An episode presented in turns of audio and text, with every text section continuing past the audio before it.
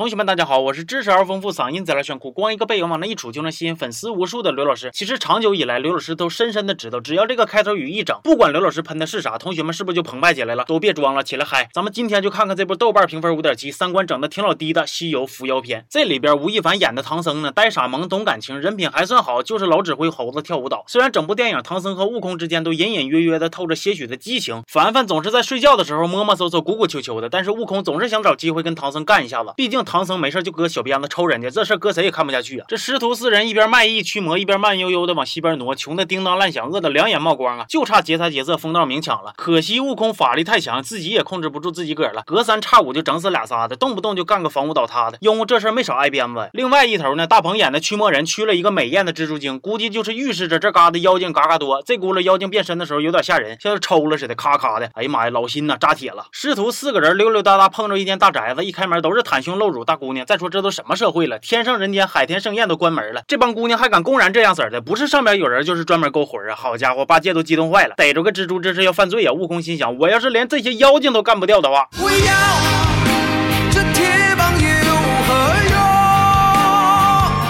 噗呲噗呲一顿怼呀，把人家蜘蛛精老窝都给怼碎了。完了呢，沙僧中了蜘蛛精的毒，现了原形，变成个大鱼。四个人啊，不是三个人，拉着一条鱼溜达的就奔比丘国去了。这个比丘国国王呢是包贝尔本色出演的，彪喝尿鸡的。其实国王让红孩儿给藏起来了，红孩儿 cosplay 成国王的样子，和后宫三千老娘们过着没羞没臊的生活。你们这毫无逼格的套路都能瞒过猴哥的火眼金睛？火眼金睛吗？早就给你看透了，开启了一场恶战。悟空手拿七彩琉璃棍，一杵子就把房盖给掀了。红孩儿好像他妈弹力球成精了，嗓音。一会儿男一会儿女的，怎么看怎么像铁扇公主和鲁班杂交的产物。这边红孩儿哭哭喷火呀，悟空一个空中大飞车打到残血，结果被沙师弟抢了个人头，就这么让人给截胡了，这扯不扯？这时姚晨演的国师和红孩儿是一伙的，他们早知道唐僧要来了，计划用白骨精变成的美女色诱唐僧，离间他们师徒的关系，先后来了个嘁哩咔嚓屠城计，师徒反目将计就计，最后一个反间计，直接把大 boss 给逼出来了。悟空终极进化变成一坨布满血丝的便便，给国师一顿锤呀！国师变出三个大金佛，给悟空来个冰火两重天。国师刚要来。个火烧后脑，这边唐僧坐在一个大粗铁棍子上，使出一个最大的如来神掌，给三金佛给捏死了。这真是谁的家伙大，谁能说上话呀？最后让大的都出画面的佛祖一嗓子就给妖精给收服了。最后的最后，舒淇借用悟空的身体和唐僧生硬的打情骂俏，算是跟前一部有点呼应吧。片子看完之后，我有一种深深的无力感涌上心头啊，就是那种上学的时候连续包宿好几天之后累的拉屎都不愿意使劲那种感觉，心累呀。都说西游西游不得了，男女老少都知晓，三天两头被恶搞，差评你还是跑不了啊。咱先不说经典的四大名著之一。的《西游记》是不是被过度消费？星爷，你是怎么了？没事跟这帮人混啥呀？扯这些犊子干什么呀？说到这儿，就不得不说说主角形象的设计了。那都什么玩意儿啊？猪八戒一脸油，红孩儿是个球，那蜘蛛还是正常点。完了还没有几个镜头。悟空长得磕了巴碜的也就算了，你是延续上一部的妖王的嘴脸。那为啥超进化之后还变成金刚了呢？还是个熔岩形象，越看越像《仙剑四》里边的大怪呢。女妖怪没有媚劲，全他妈是骚劲，只能拿胸来勾引唐僧，吸引观众。现在网络都发达成什么样了？还以为这点尺度就能吸引宅男掏钱包吗？人家资源比你丰富，好不好？咱得客观说一下啊，林更新演的其实不赖，就是口音有点不得劲儿，咋听咋不像花果山的猴子。东北话魅力无人能挡啊！